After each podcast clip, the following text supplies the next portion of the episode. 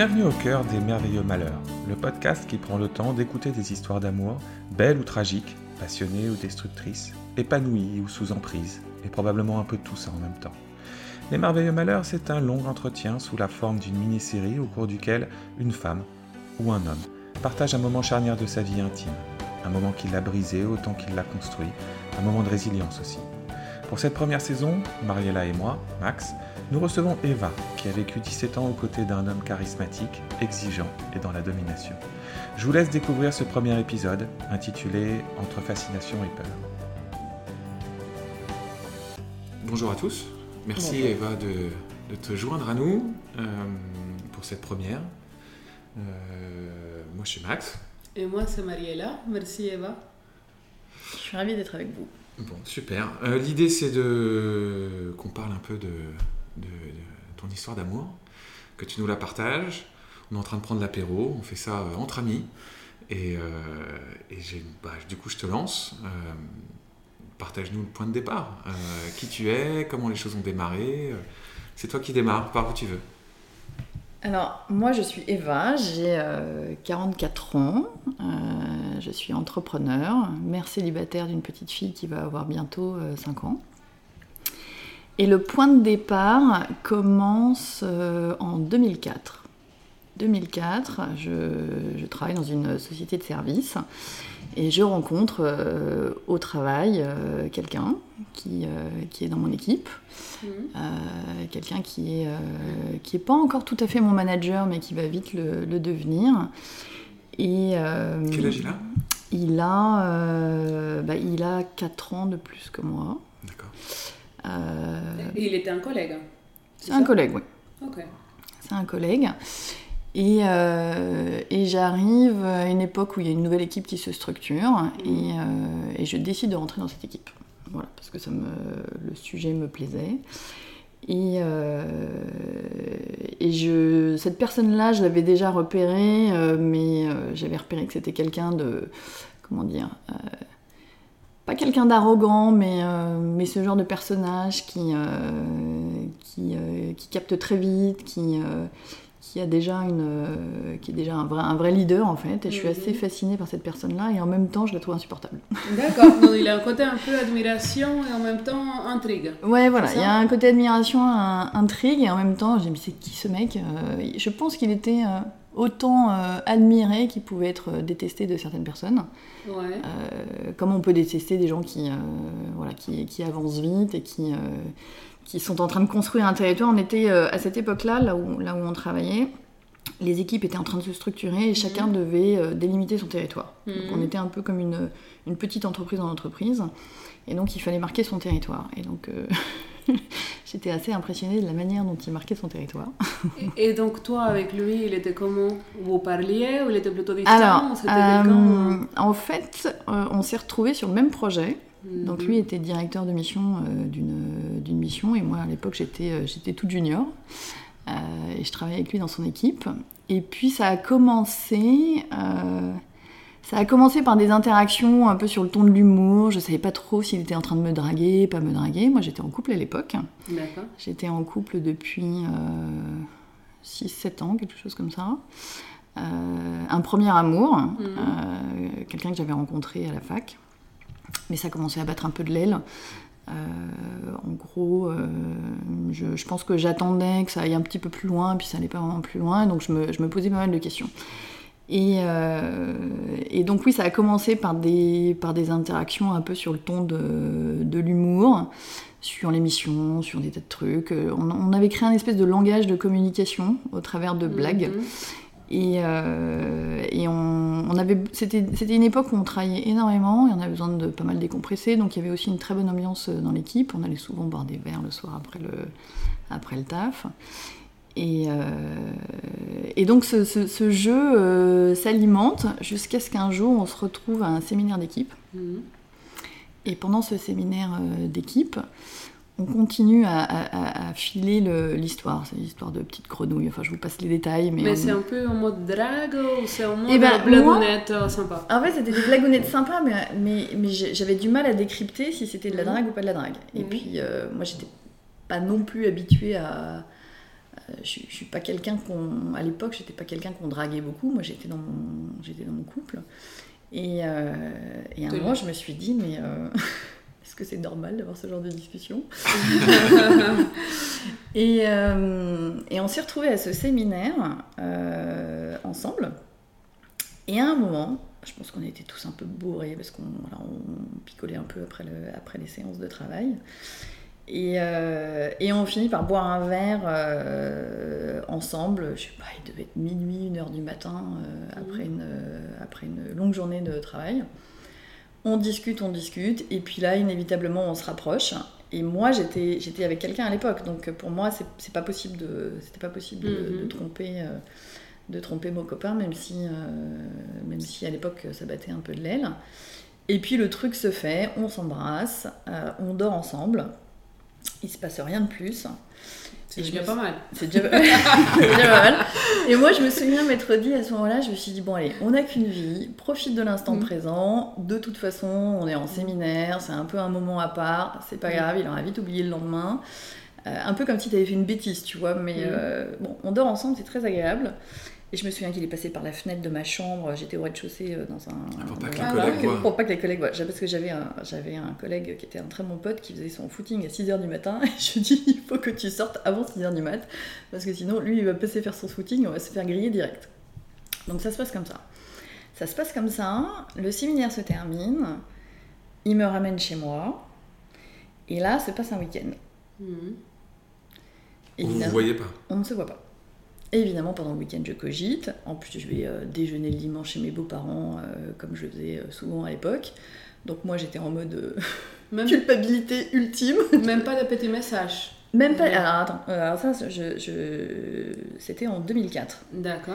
Donc en 2004, euh, on avait euh, les SMS. Ah, c'est clair. Les- les Oui, voilà, il y avait, voilà, il faut, s'aimer, il faut, quoi. il faut remettre ça dans le contexte de la Mm. technologie de l'époque. Donc Mhm, euh, mhm. on avait des iPhones, euh, peut-être les premières ou deuxième versions.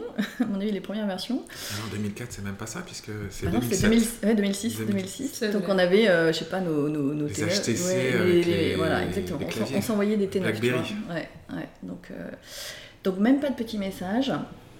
Je cogite un peu pendant le week-end. Et le lundi, on se retrouve au bureau et il me propose de déjeuner. Et, et ce moment-là, il est assez marquant parce que c'est le moment où euh, c'est le moment où j'ai senti que finalement l'emprise démarrait. Parce que tout ce que je vais vous raconter, en fait, c'est une relation d'emprise. Donc moi j'avais cette espèce de fascination euh, pour lui et en même temps, euh, bon, je me suis dit non, c'est, c'est, enfin c'est, c'est, c'est- je vais pas dire que c'est mal, mais euh, voilà, j'étais pas complètement dans le dans le truc, j'étais ouais, très hésitante, une forme de culpabilité. On va déjeuner ensemble, je me souviens, c'était euh, place de la Madeleine. Et avant même que je commence quoi que ce soit, parce qu'évidemment il savait que j'avais cogité, tu vois. Normal. Et il me dit, de toute façon, toi et moi, on sait très bien qu'on va finir ensemble. C'est énorme. Et là, le game était plié. Mhm. Et euh, je, je sais même plus ce que j'ai répondu à ce moment-là. Donc on a, euh, on a fini le, le déjeuner et là a commencé euh, une relation, on a commencé à se voir. Et il faut savoir aussi que lui était avec quelqu'un à l'époque. D'accord. Il était avec quelqu'un et il se trouve que cette personne-là travaillait au même endroit que nous. Oh, Donc ça ajoute à la culpabilité que je ressentais à ce moment-là, parce que je voilà, j'étais pas hyper à l'aise avec la situation. et ça fait si longtemps qu'ils étaient ensemble? Ça faisait, euh, je pense que ça faisait euh, ouais, 5-6 ans, peut-être même un peu plus. 5-6 ans? Ouais. Ok. Mais c'était le couple du bureau, Mhm. pas vraiment officiel, mais tout le monde savait qu'ils étaient ensemble. Et tu étais copine avec elle ou Pas du tout. Euh, Non, pas du tout, pas du tout. Bon, ça aide. Euh, ouais, oui, mais ça aide, mais en fait pas tant que ça, parce que tu, enfin, tu, tu te sens pas forcément à l'aise dans ce genre de, de situation-là. C'est clair. Et euh, donc ça a commencé comme ça. Ça a commencé comme ça. Euh, je me suis retrouvée du jour au lendemain la maîtresse de mon manager, en gros. Mhm.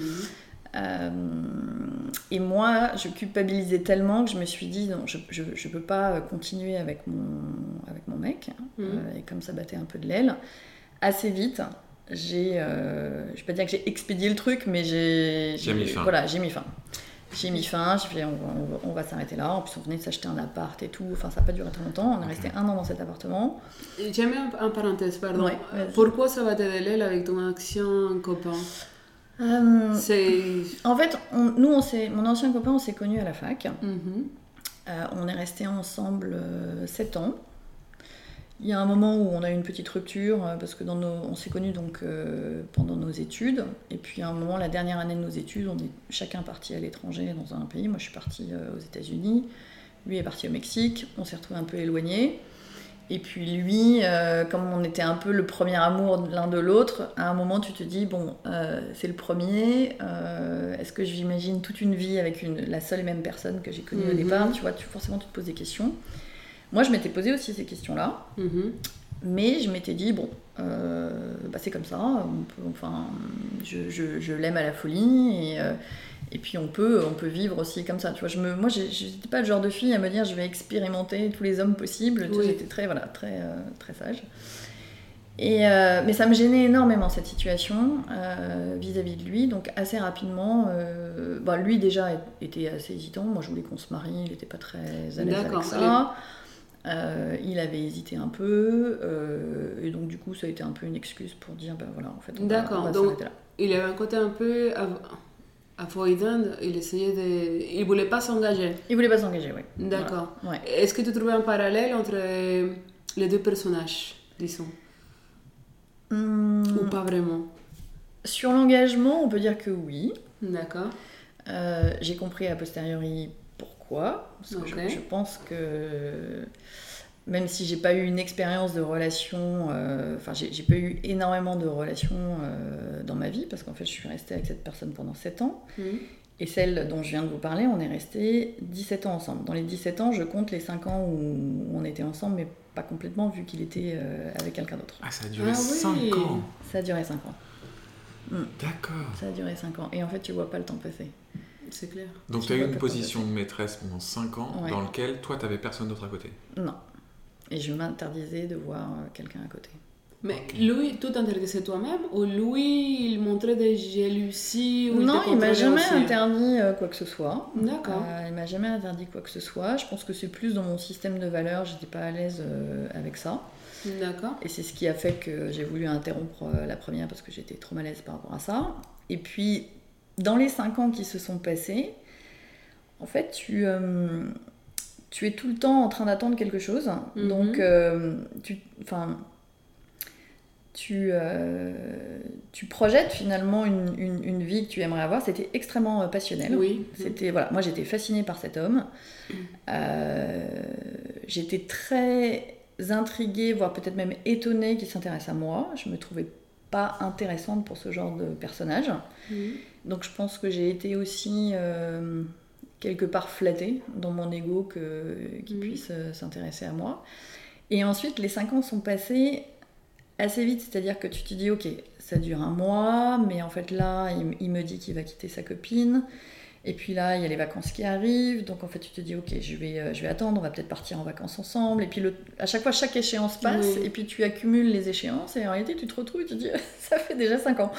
Donc tu, tu te rends Et plus compte de ce Il, truc-là. il te partageait ce qu'il vivait de son côté à lui? Alors pas du tout. Euh, Enfin, oui et non. C'est-à-dire qu'il y a toujours eu, euh, depuis le début, une, une partie d'ombre. Il y a toujours eu une, euh, des choses qui me disaient et des choses qui me disaient pas. Et ça, ça fait partie du, du personnage. Mhm. Euh, ça, me, ça me faisait mal. Et en même temps, euh, j'avais pas forcément envie de tout savoir. Mais c'est vrai que j'étais dans une relation où lui choisissait ce qu'il avait envie de me dire. Mhm. Et puis toi, tu te donnes euh, entièrement, tu es, disponible, tu, tu- tu donnes tout l'amour que tu as. Et, euh, et à côté de ça, en fait, euh, lui ouvrait ce qu'il avait envie d'ouvrir. Et donc, toi, de ton côté, tu n'as jamais eu des moments d'anxiété dans lesquels tu te dis, j'en ai marre, euh, bah si, euh, prends ton choix, c'est soit moi, soit Tout le temps. elle, Tout le temps. tout le temps. Et tu Tout le l'as- tu temps. l'exprimais, c'est là et je l'exprimais aussi. Mais euh, Mais tu disais que tu avais vraiment de la chance d'être avec cet homme. Alors, il y a cette part-là, et puis euh, ce genre de personnes arrive toujours euh, à trouver les mots qui font que ça Oui. va te réconforter. En fait, Ah tu bah te ça. retrouves dans une situation où tu es à la fois la victime de cette situation, Mm. et la seule personne à qui tu as envie d'en parler, et la seule personne qui va réussir à te rassurer, c'est elle. Oui, Donc c'est... euh, c'est euh, C'est une cage. c'est une cage. bah, c'est clair. C'est exactement ça, c'est une cage. Qu'est-ce qui fait la bascule au bout de 5 ans qui fasse qu'au final, d'un coup, il se sépare de cette personne?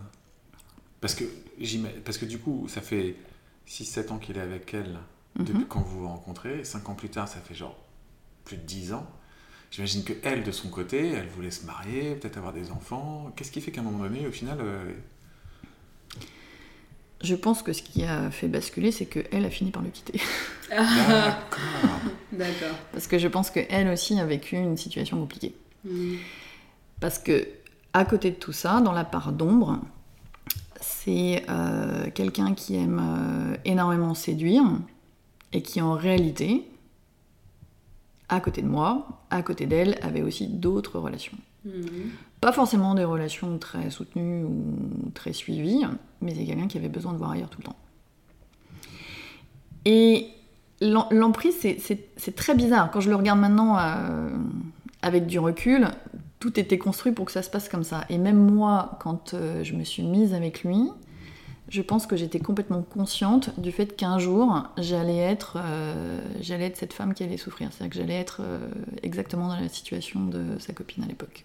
Est-ce que tu t'es déjà posé la question si ce besoin c'était en fait un besoin de se flatter son ego ou c'était simplement que que sexuel ou je sais pas? Alors, il y avait une, euh, il y avait un côté très passionnel et très sexuel dans la relation qui Mhm. faisait que moi, je découvrais aussi quelque chose de complètement nouveau que j'avais Mhm. jamais connu dans ma relation euh, d'avant, Mhm. euh, qui était, je dirais, un peu au-delà aussi de, de l'éducation que j'avais eue. Moi, je, je viens d'un- d'une d'une famille et d'une éducation, je vais pas dire stricte, mais assez euh, Conservatrice assez conservatrice. Euh, et donc il y avait une forme de, de curiosité et d'exploration Mhm, mhm. d'un truc qui m'avait été inaccessible jusqu'à Oui, présent. Et donc du coup, as cette espèce de fascination, ce truc te tient. D'adrénaline. Une espèce d'adrénaline. Oui. Mais- Et c'était vraiment passionnel, c'est-à-dire que quand on se... C'était une passion différente de celle que j'avais eue avant. Celle que j'avais eue avant, c'était vraiment cette passion de, euh, de ton âme sœur, de ta moitié, euh, dont tu veux jamais être séparé, Mhm. euh, pour laquelle tu vas toujours craindre qu'il arrive quelque chose à l'autre, etc. On avait besoin d'être collé-collé tout le temps. Là, c'est différent. Il y avait une espèce de... à la fois une distance et à la fois... et à la fois une, fusion à certains moments qui faisait que euh, c'était euh, c'était euh, excitant quoi. Mais toi, d'après toi, qu'est-ce qui faisait que lui, il pouvait pas être avec une seule personne, qu'il devait chercher un peu ailleurs, qu'il devait plus voir plusieurs personnes? Alors je pense que son- dans son mécanisme à lui, euh, au-delà du fait que c'est quelqu'un qui a besoin de se rassurer, de sentir qu'il plaît, et Mhm. il plaît, il plaît parce que bah, il est plutôt beau gosse, Mhm. Euh, il a cette forme de charisme euh, en lui, mais c'est aussi quelqu'un qui va chercher des, des petites choses fragiles comme moi à l'époque, parce que je pense Mhm. que j'étais une petite chose fragile à l'époque, et, et des, des- des- des femmes qu'il va pouvoir façonner. Donc quand il allait voir ailleurs, il allait voir des filles euh, qui, euh, qui étaient fragiles, qui étaient sensibles, euh, à qui il allait apprendre des choses. Et je pense que c'est le début de la domination en fait, parce qu'en fait c'est une relation de, de domination. Donc tu vas, tu vas trouver quelqu'un que tu vas pouvoir quelque part mettre dans une forme d'apprentissage et, Mhm. et guider. Et c'est vrai que ce guide finalement était aussi intéressant pour moi parce que moi je découvrais des choses que je n'avais pas forcément imaginées au départ. Euh, mais du coup ça crée cette, forme- cette forme de, ouais, de domination. De, de- Mais la différence, la différence que je ressentais, c'est que c'est qu'avec moi il avait envie de rester avec moi. Mhm. Et euh, Pourquoi? Avec le recul, tu arrives à mettre le point? Alors, à cette époque-là, euh, parce que j'étais encore la petite chose fragile, euh, et je m'étais dit, bon, ça va durer un temps, et puis au bout d'un moment, il va en avoir marre. mais on a construit tous les deux euh, une forme de binôme. Et le binôme, il est, il s'est créé dans le perso, mais il s'est créé aussi dans le pro. C'est-à-dire que tout était imbriqué, c'est-à-dire qu'on travaillait ensemble. On savait exactement euh, comment l'un et l'autre allaient réagir. Je pense qu'à un moment, on a senti que tous les deux, on pouvait faire beaucoup plus à deux que ce qu'on pouvait faire chacun tout seul. D'accord. Euh, même si moi, je pense que j'étais toujours dans une position où j'étais un peu dans sa roue, Mhm. de par cette fascination, euh, du fait que c'était aussi mon manager, donc il m'a appris aussi énormément de choses dans le boulot. Il m'a appris énormément, énormément de choses dans ma, dans ma vie euh, perso, dans ma, dans ma sexualité, énormément. Je pense qu'il m'a révélé sur- sous un aspect que j'imaginais pas forcément. Et moi, je pense que je lui ai apporté une vie sociale qu'il n'avait pas forcément euh, avant. On s'est construit vraiment un cercle d'amis énorme euh, à cette époque-là. On est, on est beaucoup sortis, on a fait un peu notre vie euh, à l'envers. C'est-à-dire que moi, je suis quasiment jamais sortie jusqu'à l'âge de 25 ans. Quand je l'ai rencontré, j'avais 24-25 ans.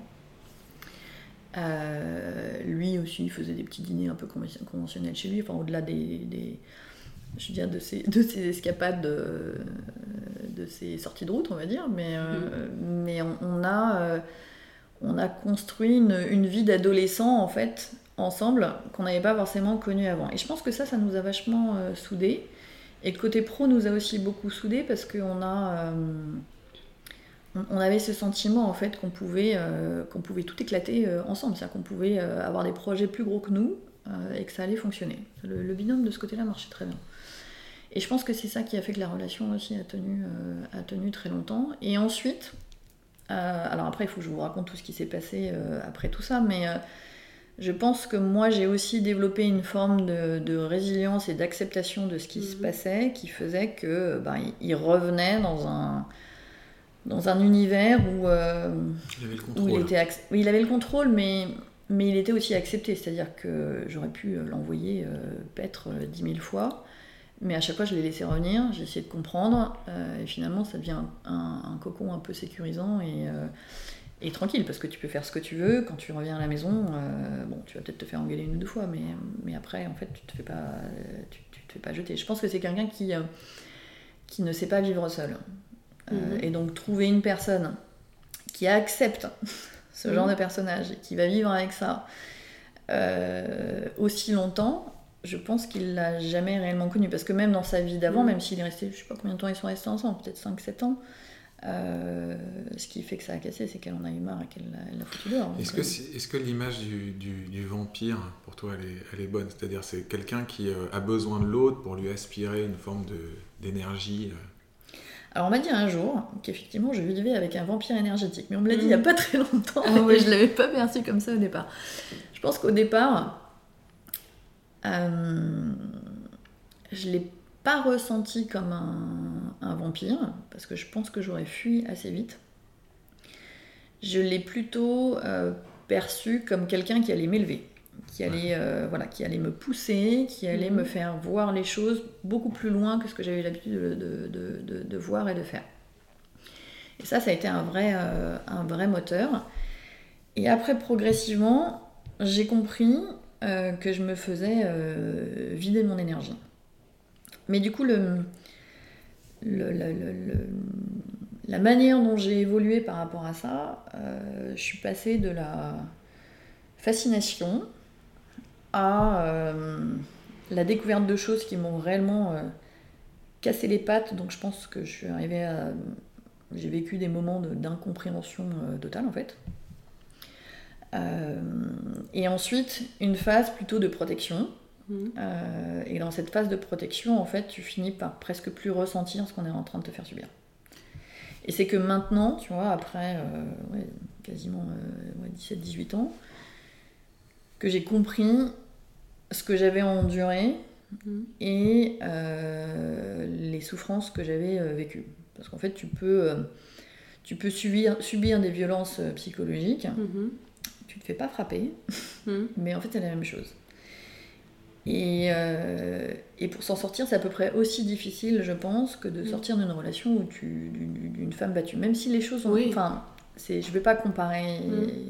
Je vais pas tout comparer de la même manière. Je me suis pas fait. euh, violenter physiquement, Mais, mais en réalité, ça te, ça te détruit en fait. Ça te détruit. Et systématiquement, j'étais à la fois donc la victime de ça, mais je l'ai toujours défendu. C'est-à-dire que je n'ai jamais cherché à, euh, Le à le blâmer pour ça, à le dévaloriser, et je l'ai toujours protégé vis-à-vis vis-à-vis des autres en fait. Et ce qui s'est passé, c'est que quand on s'est rencontrés au boulot, Mhm. euh, bon, il y avait cette histoire avec, euh, avec sa copine euh, d'avant, donc euh, bon, évidemment, on était discrets, même si on Mhm. s'est fait euh, clairement griller. Euh, c'est quand même pas très compliqué. Euh, pendant dix ans. Ou euh, vous êtes fait griller pardon, par elle ou par des collègues? Alors, on s'est fait griller par elle, et pas parce qu'elle nous a vus, c'est parce qu'en fait, tu le sens. Parce que moi, j'ai Mhm. vécu après. Donc, tu, c'est, euh, je pense que c'est hormonal. Tu le vois. C'est animal, en fait. Tu, Mhm. tu, tu sens très bien ce qui se passe. Mhm. tu, tu vois ce qui se passe, tu, tu le sens, tu, tu, tu le sens. C'est, Oui. je, je pense que ça, enfin, ouais, c'est, Animus, quoi. C'est animus, c'est, Mhm. vraiment animus. Et euh, j'ai perdu le fil de ce que je disais. Euh, donc, si je refais un peu la chronologie euh, des comment- choses et comment ça m'a, enfin, comment j'ai évolué là-dedans. Et euh, Est-ce que tu veux pas revenir sur, euh, au bout des 5 ans, il, il- Au bout des quitte- cinq ans, il vient. Il quitte sa copine. donc, au bout des 5 ans, il quitte sa copine. Donc, au bout Et des du 5 coup, ans, vous vous ouais. mettez en couple. on se met en couple. Donc moi, j'habitais pas très loin de chez lui. En plus, c'est un pur hasard, j'habitais à 200 mètres de chez lui. Et euh, il se sépare, il quitte son appartement. Je crois qu'elle avait jeté toutes ses affaires par-dessus la fenêtre. le côté drôle du truc. Euh, et il vient s'installer chez moi. Et moi, j'habitais un tout petit appartement, euh, même pas 40 mètres carrés, 40-45 mètres carrés, euh, dans le 18e. Il vient chez moi, c'était fin 2010. Et là, à ce moment-là, je lui dis, mais tu sais, en réalité, tu ne me dois rien. C'est pas parce que je t'ai attendu pendant 5 ans et que bah, ça n'était pas très marrant. Maintenant, t'es plus avec ta copine, on est ensemble, enfin en tout cas tu viens chez moi. Si on s'installe ensemble, voilà, moi j'ai des projets de vie, j'ai envie d'avoir des enfants un jour, et je savais que c'était le genre de personnage qui avait pas forcément envie d'avoir des enfants. Sa copine à l'époque disait aussi qu'elle en voulait pas, je pense qu'en réalité elle en voulait, mais voilà, c'était. euh, Donc je lui dis, écoute, tu ne me dois rien, c'est pas parce qu'il s'est passé tout ça euh, que tu es obligé de te mettre avec moi. Si maintenant c'est un sujet pour demain, bah écoute, c'est pas grave, on aura vécu 5 ans. euh, C'est très empathique. Voilà. comme, euh, Oui, mais moi je suis très, en fait, je suis extrêmement empathique. En fait, à chaque fois, j'essaie de me mettre à la place de l'autre. Je sais pas pourquoi. J'ai Mhm. découvert mon empathie, je pense à ce moment-là, mais mais c'est ce qui s'est passé. Je lui ai dit voilà, euh, tu ne me dois rien. Je ne t'en veux pas pour ça. Je n'exige pas que maintenant on soit ensemble et qu'il se passe ça et ça. Si tu restes, c'est que tu en as vraiment envie et que cette fois-ci, on va vraiment construire notre vie à deux. Est-ce que c'est ça que tu attendais qu'il qu'il entende ou c'est ça vraiment que tu voulais? Parce que tu voulais vraiment une relation en même temps. Ouais, moi je voulais cette relation à ce moment-là. Est-ce que tu l'as dit donner ce discours parce que c'était euh, vraiment ce que tu ressentais ou c'est parce que tu voulais lui donner son choix Euh, Bah, en fait, pour moi, moi, il y a un truc qui a toujours été ultra important dans mes relations, c'est euh, l'authenticité. Donc Mhm. voilà, je lui ai dit les choses comme je les ressentais à ce moment-là. Mhm. Et, euh, et en fait, je lui ai dit avec euh, l'envie de le déculpabiliser. C'est-à-dire, je, lui disais, voilà, tu ne te mets pas avec moi parce que tu culpabilises de ce que tu m'as fait vivre avant. Mhm. Bon, je l'ai vécu, j'ai accepté ma situation, j'aurais pu sortir dix mille fois du truc, j'ai choisi d'y rester. En gros, je me sentais aussi responsable de ma part des choses. C'est-à-dire que, Mhm. euh, après tout, j'ai fait le choix de rester euh, pendant ces cinq ans sa maîtresse. J'aurais très bien pu aller voir ailleurs, j'aurais très bien pu dire stop, et je ne l'ai pas fait. Maintenant, je lui ai dit voilà, on met carte sur table. Euh, Ouais, nouveau mon schéma. c'est pas le tien. Voilà, moi j'ai envie de faire ça. Est-ce que tu veux qu'on fasse ça ensemble? Et là, effectivement, j'ai entendu tout ce que j'avais envie d'entendre. C'est-à-dire qu'il m'a dit Mais oui, euh, j'ai rêvé l'autre nuit de notre premier enfant, euh, je oui. comme ça. Enfin, j'ai eu le droit à tout, quoi. J'étais Oh bah tiens. Et là, tu te dis En fait, j'ai réussi à le faire twister. Moi, moi, je suis différente et je l'ai fait changer. Et, et il a Mhm. vraiment envie de construire avec moi. Et je pense qu'il y avait. Alors, Ce qui est valorisant aussi. ce qui est valorisant. Et peut-être qu'à l'époque, parce que comme je ne jette jamais la pierre sur, sur les gens, il y avait peut-être une forme d'authenticité dans son discours à cette époque-là. Je ne saurais jamais euh, complètement en fait. Mais euh, je, je- je- je- j'aime à me dire que si, sûrement, parce qu'on peut pas. Tu peux pas vivre à 18 ans avec quelqu'un euh, uniquement en lui mentant et c'est que tu as, quand même envie de quelque chose, tu vois. Donc, euh, et je me suis un peu accrochée à ça. C'était le premier épisode des Merveilleux Malheurs. Les prochains épisodes arriveront chaque lundi, et si vous avez apprécié cet échange, n'hésitez pas à vous abonner, liker et partager notre podcast. C'est ce qui nous aide. Par ailleurs, vous pouvez nous retrouver sur Instagram, Facebook et TikTok. À la semaine prochaine.